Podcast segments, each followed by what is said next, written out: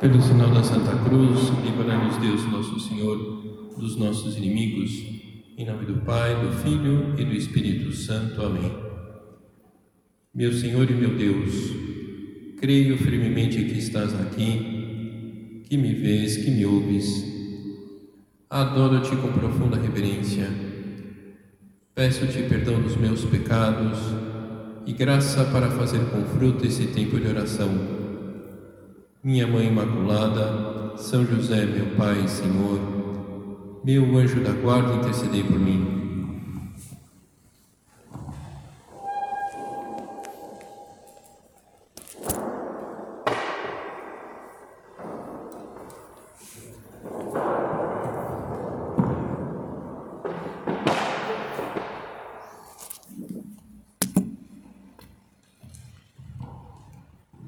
primeira meditação, considerávamos os nossos juízos e víamos como podem se expressar de muitas formas.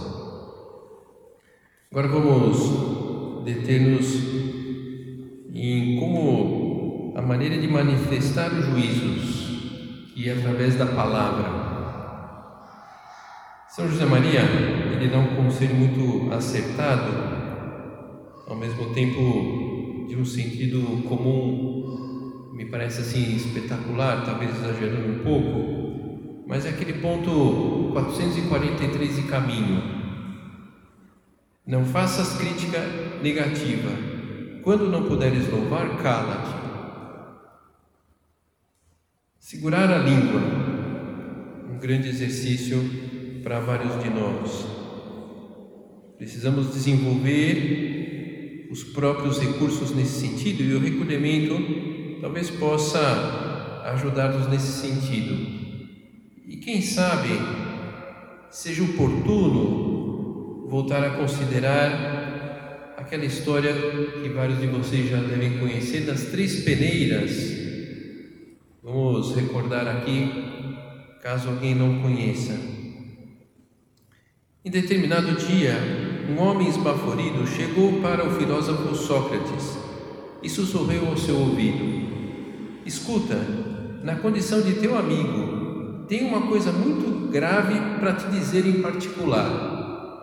Espera, respondeu o sábio prudente. Você já passou o que vai me dizer pelas três peneiras? Três peneiras? perguntou o visitante espantado. Sim, sim, meu caro amigo, três peneiras. Observemos se tua confidência passou por elas. A primeira é a peneira da verdade. Você tem absoluta certeza quanto àquilo que pretendes comunicar?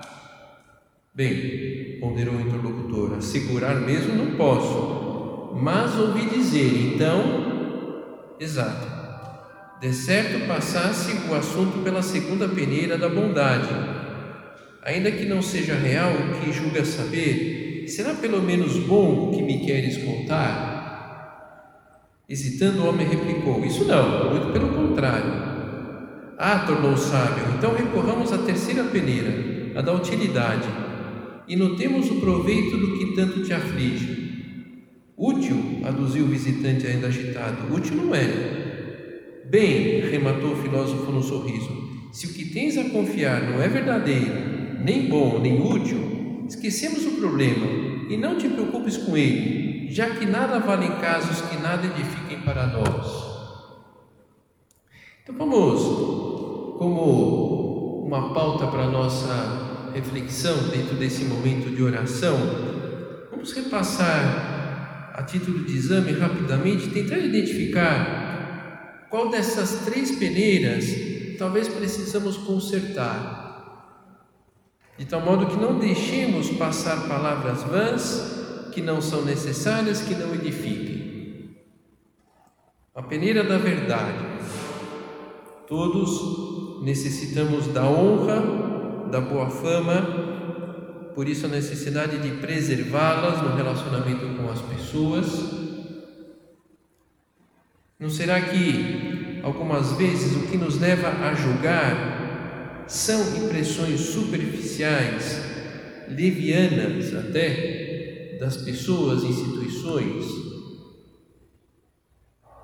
Aqui, quem sabe teríamos que imitar à risca o exemplo do Sócrates, não aceitar nada que não tenha passado pela primeira peneira, pela peneira da verdade. Não aceitar de verdade, cortando de imediato, com caridade, elegância, o que seja contrário a esse princípio. Poxa vida, mas se eu for sair por aí podando todo mundo, vou perder os meus amigos. Bom, com elegância, educação e sentido sobrenatural, conseguiremos defender a verdade e com isso as amizades serão fortalecidas. As que perderem já voltarão. Há, em geral, uma certa tendência das pessoas a pensarem o pior. Talvez quem mora em prédio já tenha passado por uma experiência de, ao escutar os gritos do novo vizinho, berros lá de uma voz masculina, xingamentos, um nome feminino que sai muitas vezes em tom bastante agressivo. Puxa vida, deve ser um, casal brigando, ele vai enforcá-la. Que cafajeste se pôr assim, a força, essa sociedade machista. E quando vai ver lá, é o solteirão do quinto andar brincando com a cachorra que se dedica lá a roer os móveis da sala. Mas, enfim, a gente já, já, já viajou, já foi longe sobre a dedução daquilo que nós estávamos ouvindo. Por quê? esse gostinho pelo pior, pelo trágico, pelo mórbido, mórbido. Quem sabe um psicólogo pudesse dar boas, boas pistas, mas o que nos interessa para o tema que nós estamos refletindo é essa prudência em duvidar de algo antes passar para frente, antes de passar para frente alguma coisa. Ainda mais hoje que a gente vai recebendo tantas coisas, por exemplo, pelas redes sociais, pelo WhatsApp, Cuidado em passar para frente aquilo.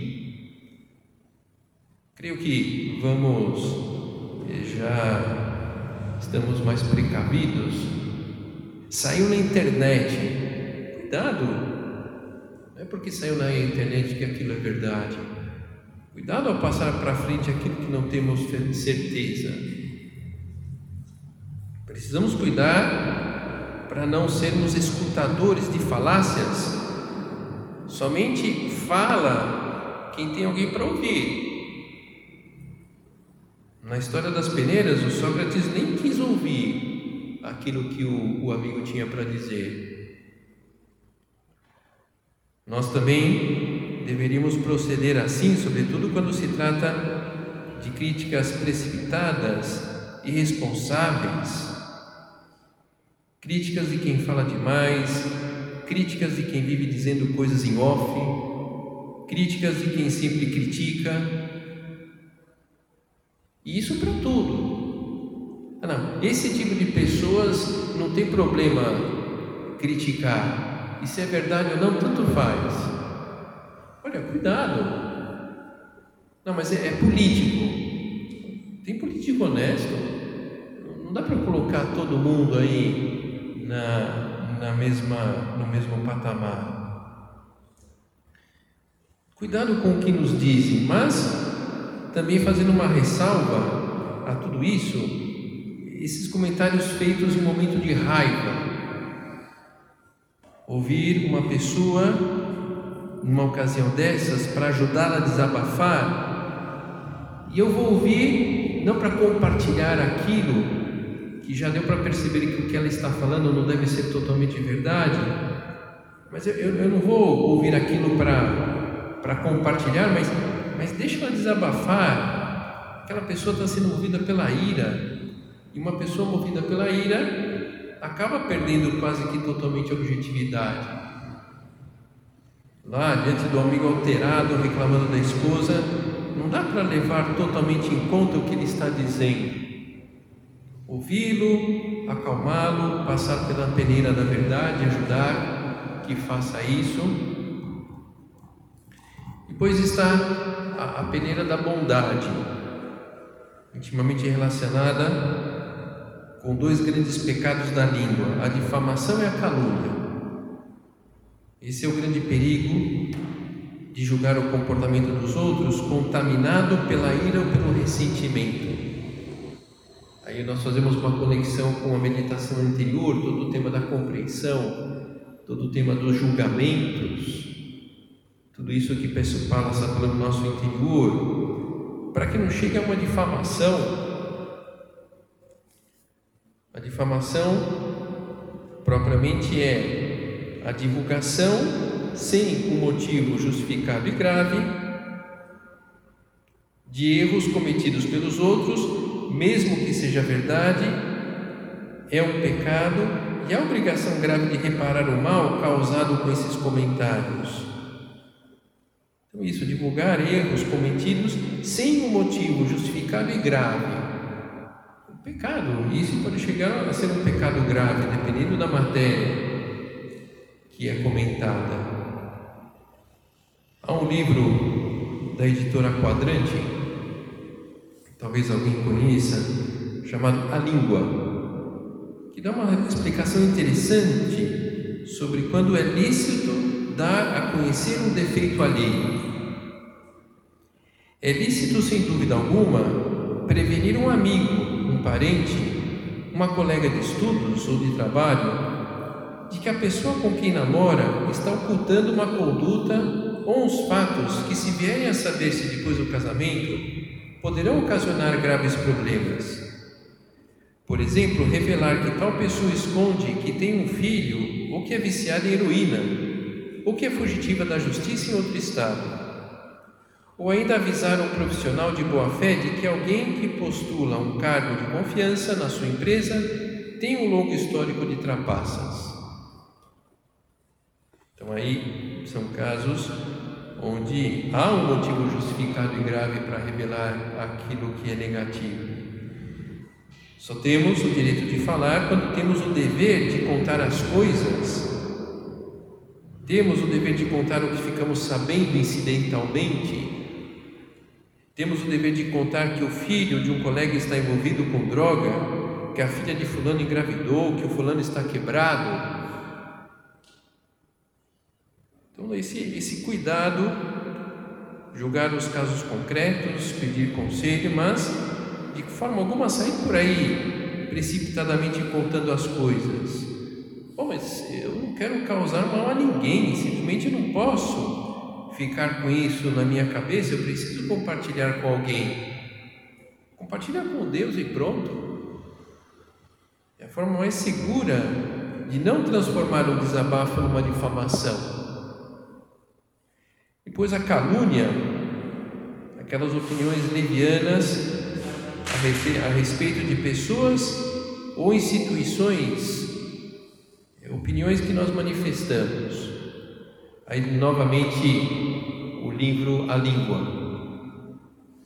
Infelizmente, caluniar transformou-se num, transformou num esporte nacional, que com demasiada frequência se pratica nas conversas privadas e nos meios de comunicação Dizem-se e escrevem-se autênticas aberrações sem fundamentos, baseadas muitas vezes numa simples suspeita, no que se diz, isto é, no que alguma pessoa mal intencionada ou refletida comentou. Desta forma leviana ou maliciosamente, soterram-se pessoas e instituições debaixo de toneladas de lama e se lhes envenena, com dente de cobra peçonhenta, o sangue limpo da reputação. De forma alguma, podemos fazer parte da classe dos mercadores de suspeita.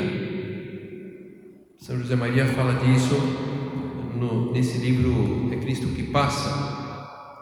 De onde nasce esta apreciação injusta dos outros? É como se alguns usassem continuamente umas viseiras que desalterassem a visão. Não acreditam, por princípio, que seja possível a retidão ou ao menos a luta constante por comportar-se bem. Como diz o antigo adágio filosófico, recebem tudo segundo a forma do recipiente, em sua prévia deformação. Para eles, até as coisas mais retas refletem, apesar de tudo, uma atitude retorcida que adota hipocritamente a aparência de bondade. Quando descobrem, descobrem claramente o bem, escreve São Gregório, esquadrinham tudo para examinar se além disso não haverá algum mal oculto. Perante os mercadores da suspeita, que dão a impressão de organizarem um tráfico da intimidade, é preciso defender a dignidade de cada pessoa. Assim como uma, uma certa tendência no ser humano pelo mórbido, pelo trágico, há também uma predisposição para encontrar o mal oculto nas atitudes das pessoas. Uma espécie assim de teoria da conspiração. O marido é tão bonzinho com ela porque deve ter uma amante. E vai à missa todos os domingos para pagar os pecados que cometeu durante a semana.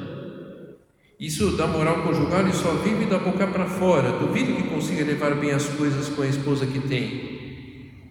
Podemos estranhar situações desse tipo, Jesus também teve que enfrentá-las.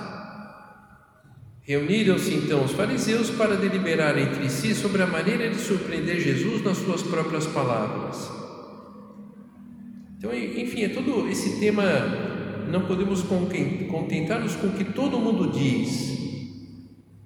Tudo bem, eu creio que é, esses temas estão sendo colocados de uma maneira muito muito direta, muito é, na sua composição perfeitamente pura.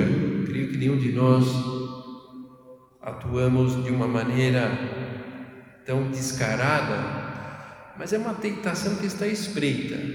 Então é nesse sentido o tema aqui dessa meditação. É, temos cuidado com uma, uma tentação muito peçonhenta, que como aquela aquela bebida docinha acaba, ine, acaba inebriando uma pessoa. Nós também podemos entrar um pouco na onda do ambiente e deixar-nos arrastar por algum comportamento desse tipo.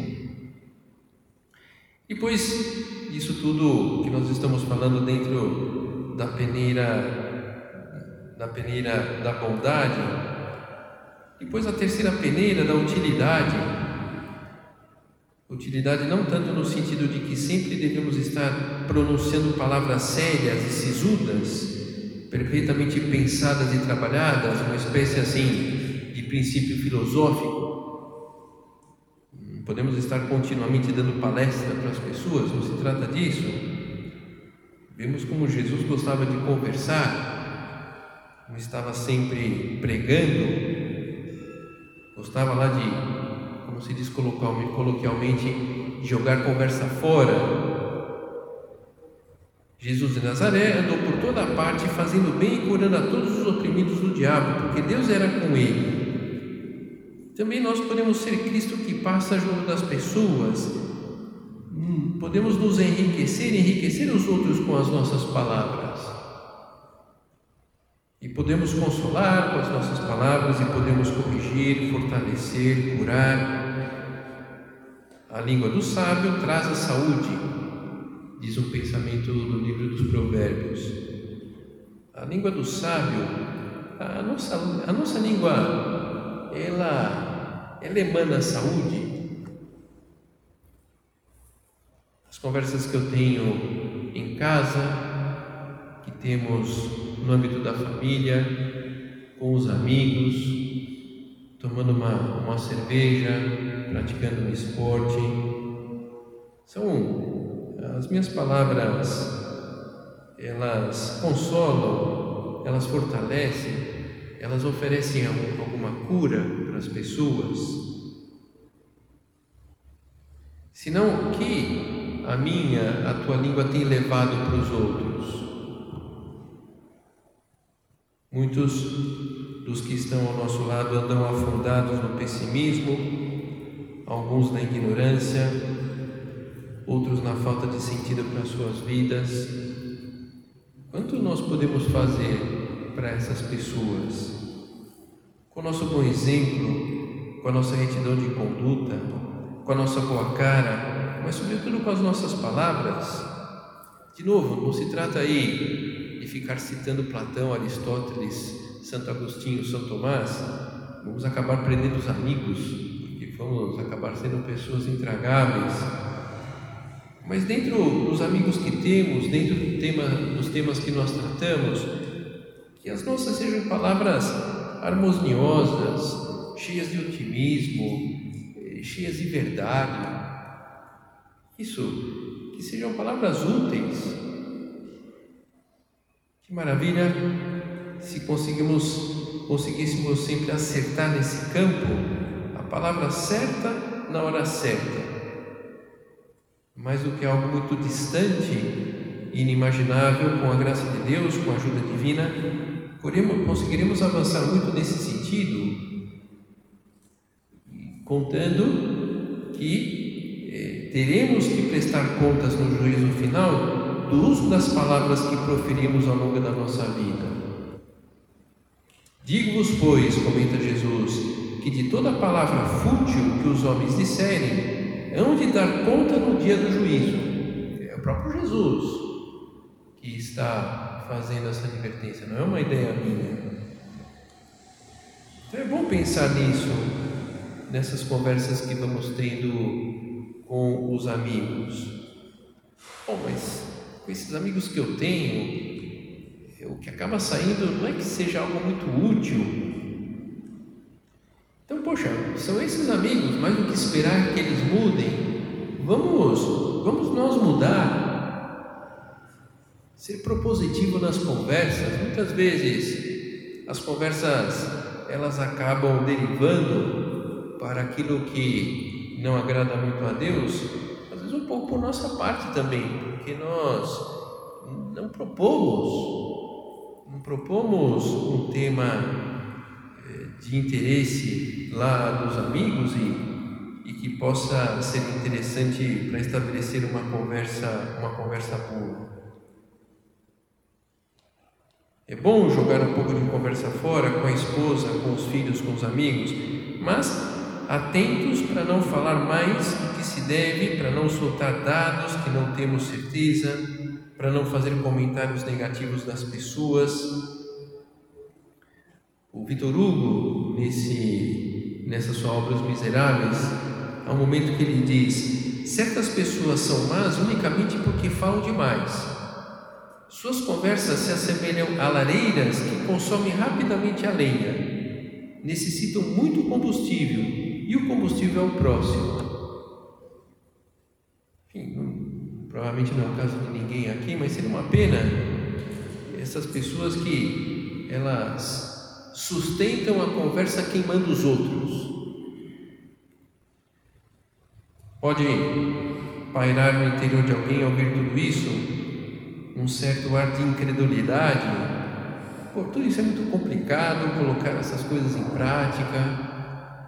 É verdade, até mesmo porque percebemos que incorporamos de certa forma em algumas situações o vício de falar mal, de pensar mal sem percebermos, sobretudo naqueles ambientes onde o mexerico, para dizer em português claro, e a calúnia estão muito presentes. De qualquer forma, nessa como nas diversas lutas da nossa vida espiritual, não estamos sozinhos. Deus é o primeiro interessado em ajudar-nos.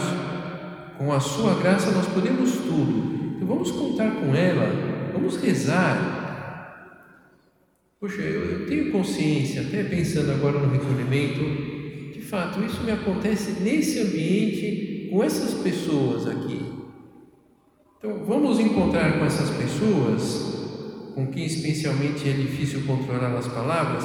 Eu vou rezar um Pai Nosso para que Nosso Senhor me dê, me dê força, me dê luzes, fortaleza para fazer frente a essas pessoas que eu sei que eu tenho as minhas dificuldades. Temos que julgar alguém, emitir algum tipo de juízo de um filho, da esposa, de um funcionário, de um amigo, colocar-se na presença de Deus, levar em frente juntamente com Ele aquele julgamento. É normal que algumas vezes tenhamos obrigação de julgar uma situação, uma pessoa, e esse julgamento tenha que ser feito em conjunto com alguém. Nós precisamos falar sobre aquela pessoa, nós precisamos falar sobre aquela situação. Então, uma sugestão é, é preservar quem está sendo julgado. Então, eu tenho os dados, é uma situação onde eu, tenho até o dever de julgar. Então, preservar quem está sendo julgado. Como que a gente preserva quem está sendo julgado? Ao referir-se à pessoa, utilizar termos que, se ela estivesse presente na conversa, ela não ficaria chateada. Conversando lá com a esposa, e agora, o que fazemos com o nosso filho? É um energúmeno mesmo. Puxa vida, se ele tivesse ali presenciando aquela conversa, creio que ele não, não ficaria contente com esse tipo de referência à sua pessoa. Beltrano é um perdido, na sua cabeça só tem nota de 100 dólares e nada mais.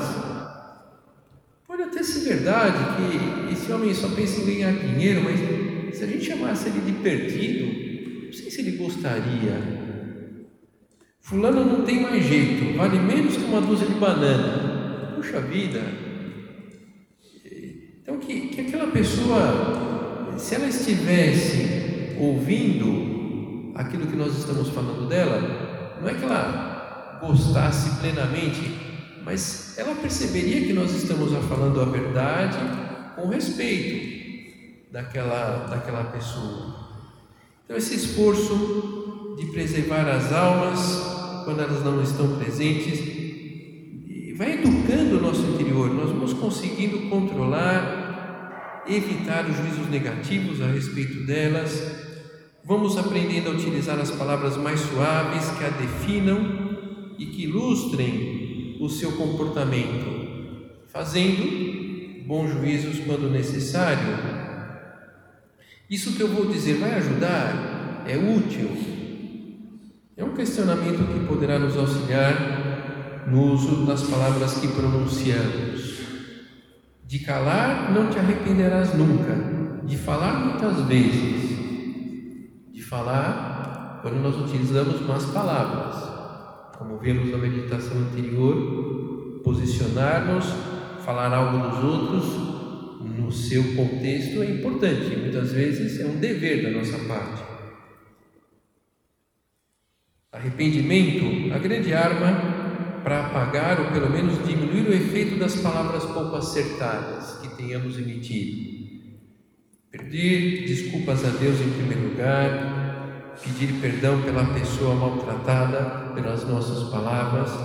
Logicamente, quando ela está presente, nós vamos chegar agora para o nosso amigo e falar para ele: Olha, ontem eu estava com fulano falando mal de você, você me desculpa, né? Não, é, eu vou pedir perdão nesse caso a Deus e pronto. Mas alguma vez se nós percebemos que com as nossas palavras deixamos uma pessoa um pouco mal, vamos lá, vamos desculpar-nos.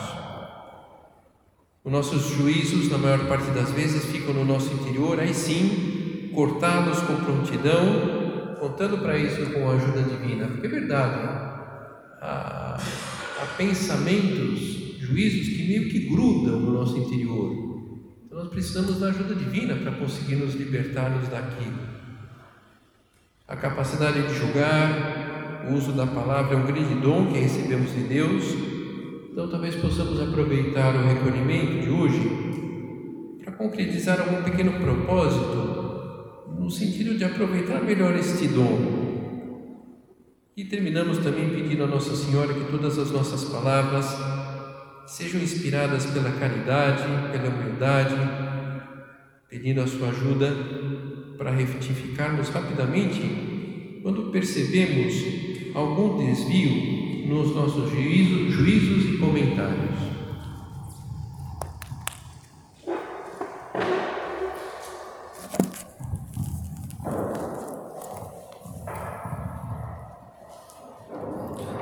Dou-te graças, meu Deus, pelos bons propósitos, afetos e inspirações que me comunicaste nesta meditação Peço-te ajuda para os pôr em prática. Minha Mãe Imaculada, São José, meu Pai e Senhor, meu anjo da guarda, intercedei por mim.